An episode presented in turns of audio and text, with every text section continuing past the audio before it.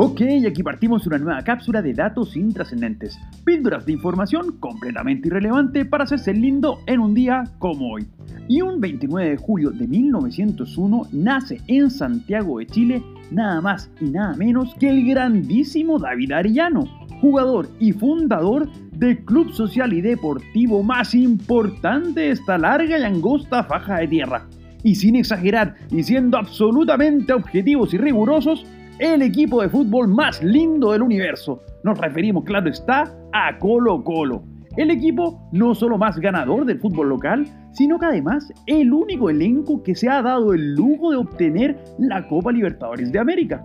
Y pese a que la memoria de Don David está íntimamente ligada al elenco popular, la verdad es que fue en ese equipo en el que menos jugó en su vida.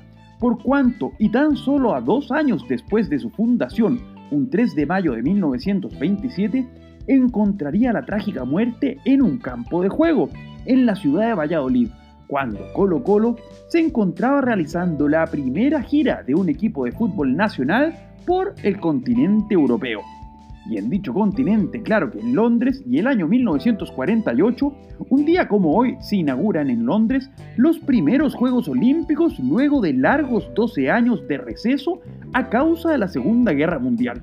Así, el mundo del deporte volvía a encontrarse en la cita olímpica tras los Juegos realizados en Berlín en el año 36. Y la verdad, desde el año 1896 en que se realizaron los primeros Juegos Olímpicos modernos, estos siempre se habían realizado con la salvedad de los eventos que cayeron durante la Primera y Segunda Guerra.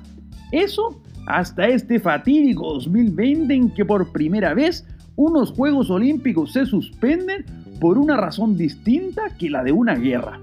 Y quien gracias a la Segunda Guerra y su decisiva actuación liderando las tropas aliadas logró posicionarse como el presidente de Estados Unidos fue el bueno de Dwight Eisenhower, quien no solo gobernó a la nación norteamericana entre los años 53 y 61, sino que además, un día como hoy de 1958, firmaría la Ley Nacional de Aeronáutica y Espacio, dando origen de esta manera a la NASA, el organismo que desde entonces se ha encargado no solo de llevar al hombre a la Luna, sino que además ha sido constante motor de innovación tanto en la ciencia como en la ingeniería.